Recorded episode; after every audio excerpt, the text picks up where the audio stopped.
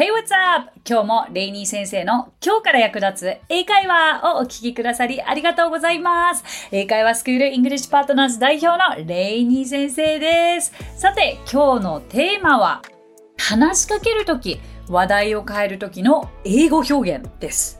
なんかとか、ねえねえあのさといった、なんとなく挟んじゃう言葉は日本でもよく使いますが、一体英語では何て言うんだろうと考えた方はいらっしゃらないでしょうか唐突に話しかける前などにワンクッション欲しい、そんな方におすすめの英語表現をご紹介したいと思います。こちら、リスナーの方からも質問が来ております。ご紹介させてください。ニックネーム、初夏のグリコさん。意味はないけど挟んじゃう言葉シリーズお願いします。これは自分が話す時ではなく相手の言葉を聞き取る時に知識として必要だなと感じました。初心者からすると相手が話しているのが意味ある言葉なのかバツナギ言葉や口癖なのか知っているだけでも会話についていきやすいと思うんです。例えば Well, let me see は教科書で習ったので知っています。Guys とかもありますよね。日本語でもあーうん以外にもっていうかあそういえばねえねえなんか、あのさ、んなんだ、あれ？あの、など、人によっても、時代によっても、年齢によっても違います。海外で割とよく使ってたよ、よく聞いたよっていう決まり文句があれば、ぜひ教えてください。最近の若者はこんな言葉使うらしいよ、映画で見たけど、みたいなのもしあれば聞きたいです。ということでですね、あの、リクエストありがとうございます。いや、あります、あります。こう、話題変えるときには絶対これみたいな私のお気に入りももちろんお伝えしますけれども、別に特に特別なものではないんですけれども、でも、知ってたら、ちょっと得した気分だよ、みたいなのありますので、お教えしますね。で、えっと、バツナギ英語に関しては、もうはるか昔の第94回、第95回で、え2回にわたってお届けしておりますので、ぜひ皆さんそちら、あのーチェックしていただけたら嬉しいですね。バツナギ英語となります。さあ、それで、えー、じゃあ、リクエストにお答えしてなのですが、いや、私もね、本当にその、英語が全然喋れなかった時に、喋れない時ってこう、自分の思いをまず伝えるので精一杯だから、なんかそれ伝え切っちゃって、まあ向こうもその会話に対して、そのフレーズに対して返信してくれて、でもなんか永遠にその話題話せるわけじゃないじゃないですか。ね。あの、会話をちょっと変えていきたいなとか、あるじゃないですか。でも、変え方がわからない。そんな時どんな一言使ったらいいんだろうって本気で悩んだことあります。で、そんな時に習ったのが友達のマイケルに、そういう時は by the way を使えばいいのさ、と教えてもらいまして。本当に。なんかもう今でも覚えてます。それを本当に悩んでいたら、You can use by the way ってこのまま言われまして、by the way かって思ったんですよね。あの、by the way 多くの方が耳にしたことはあると思うんですけど、実際じゃあ使ったことあるかって言ったら、使ったことない方の方が多いのではないでしょうか。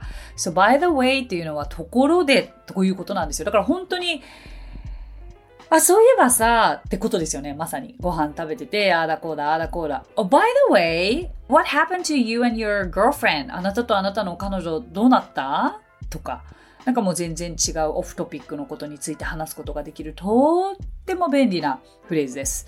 だから、多分その、そういえばさ、で多くの方はピンとくると思うんです。ね、日本語でそういえばっていうのとてもわかりやすいじゃないですか。ですから、そのそういえばさに当てはまる自分ごとにできるちょっとフレーズを考えてみましょう。うん。それが、やっぱり、ぜひこのポッドキャストを聞いてくださっている方には、ただ聞くだけはしていただきたくないんですね。聞くだけ、見るだけ、英語一生喋れるようにならないですよ。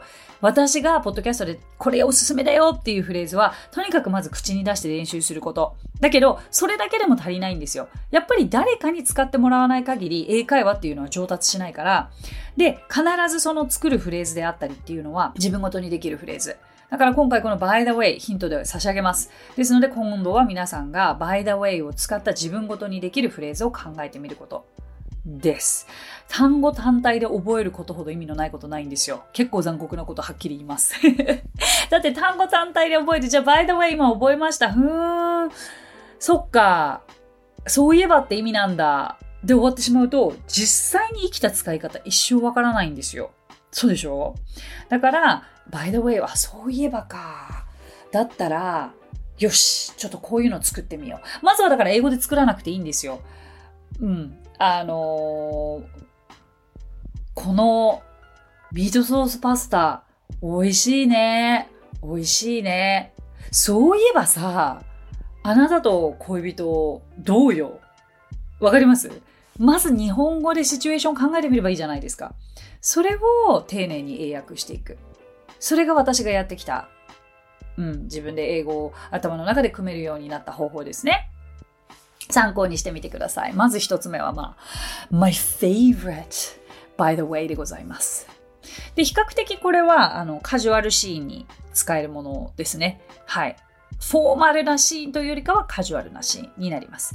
さあ、次もよく耳にするのではないでしょうか。anyway とか anyways と言ったりもしますけれども、まあ、これもね、そうそうは使えないですよね。だって anyway の次にフレーズまたくっつけなきゃいけないわけで、最初そんな英語を話すことに困ってる時に anyway なんか使えませんよって話じゃないですか。だからなんか、anyway 使えるようになった時私なんか、あ、一歩前進したんだなってすごい思った記憶があります。これは、まあ、とにかくさ、みたいな。最後の締め、締め上げる時の一言な感じですよね。で、あと話題を変える時にもすごく便利かなと思います。まあ仕事の時とか、まあね、あの家族会議でもお友達と話す時でもいいですけれども、まあこうこうこうなってさ。まあとにかく、anyway、まあ私たちは大丈夫だから気にしないで、みたいなことですよね。そう、最後の仕上げ、最後のまとめって、うん、私も今なんか、ここで思い浮かんで皆さんにお伝えしてますけど、しっくりきますね。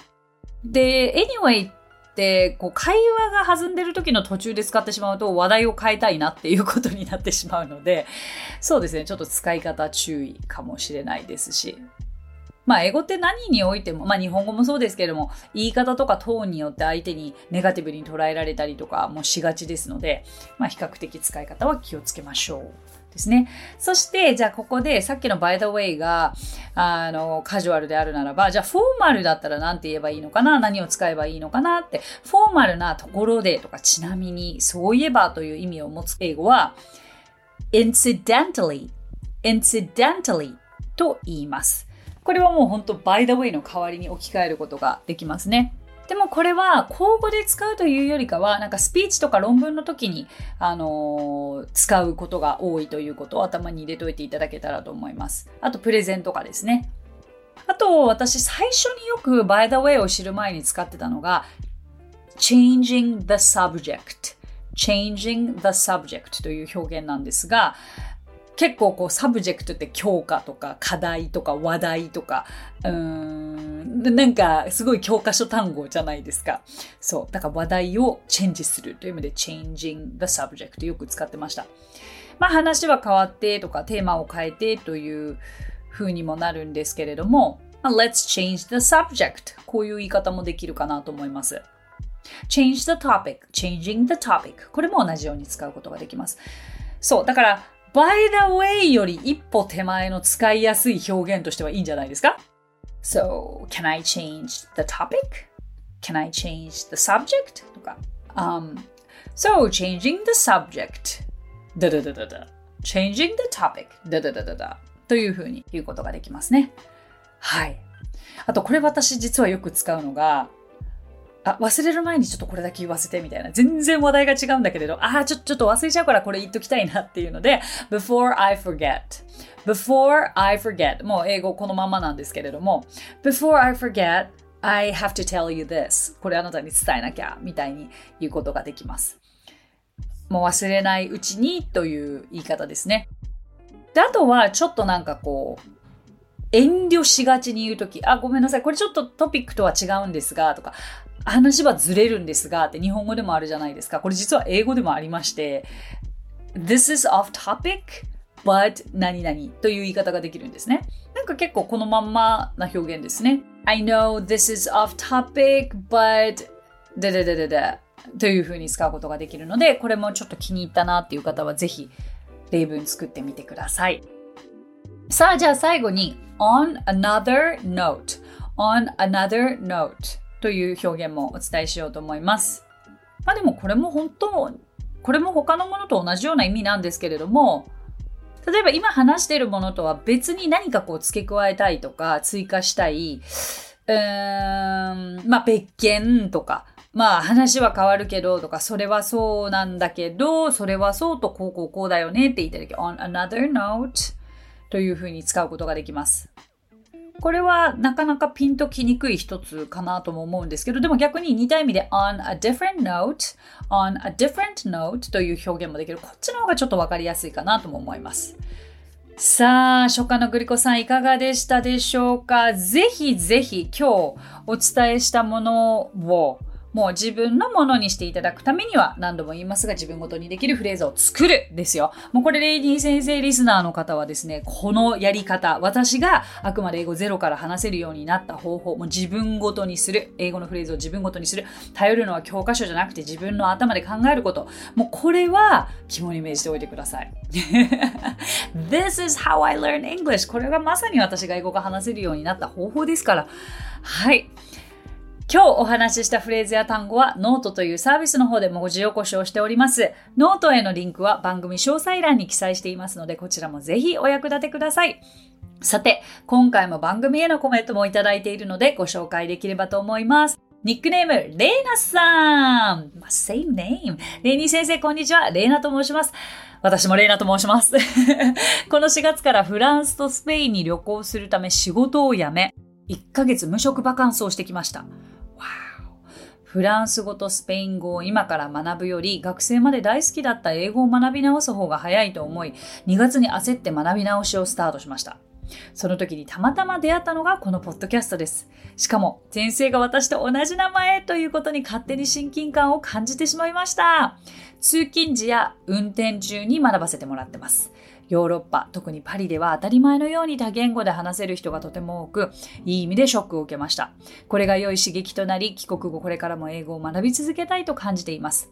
以前、リスナーさんの声で旅行先で water と言ったのに cola が出てきたという話があり、そんな、それはないないと思っておりましたが、私もフランスで2度 water が通じない経験をしました。そのうち1回は cola と聞かれ、no no water と言い直すことができ、なんとか水を持ってきてもらいました。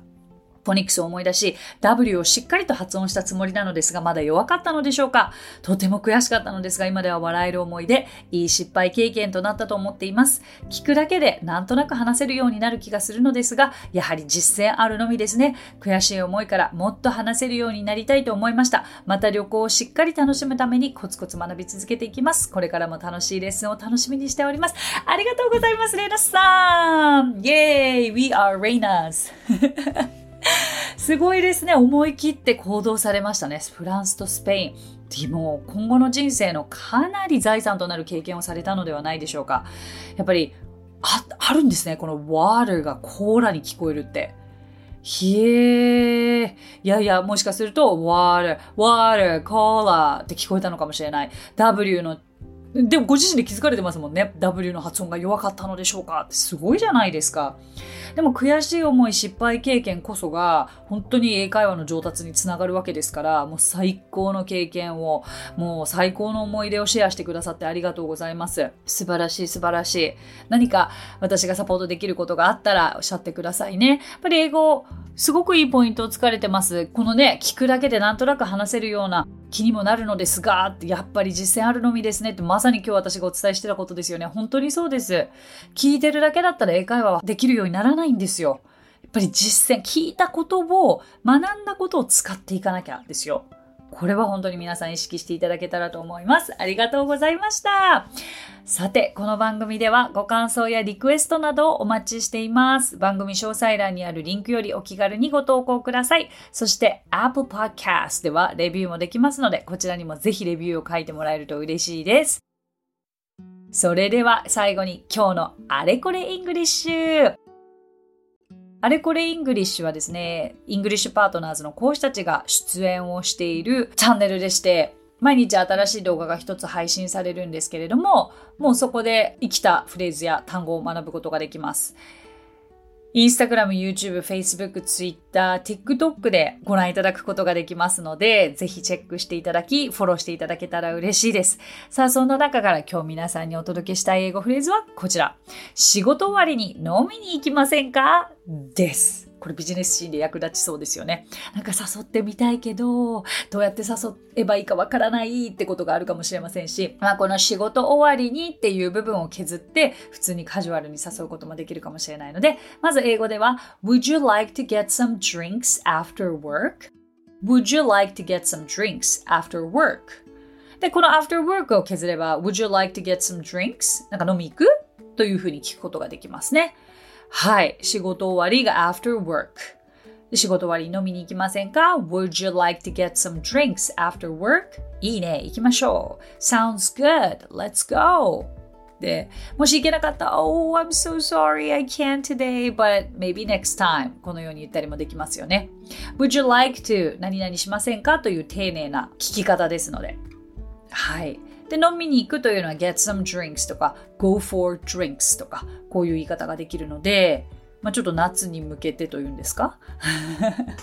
まあ、あとは今はね、結構飲みに行く機会ももしかすると増えてきてる方もいらっしゃるかもしれないのでお役立てください。So, that's it. Thank you so much for coming by. Thank you so much for listening. 今日もレイニー先生の今日から役立つ英会話をお聞きくださりありがとうございました。皆様とはまた来週金曜日にお耳にかかりましょう。So till then, bye! さあ、ここでレイニー先生の活動を紹介させてください。まずは、レイニー先生が運営する英会話スクールイングリッシュパートナーズでは、私たちと楽しく生きた英語を身につけたいという方を大募集。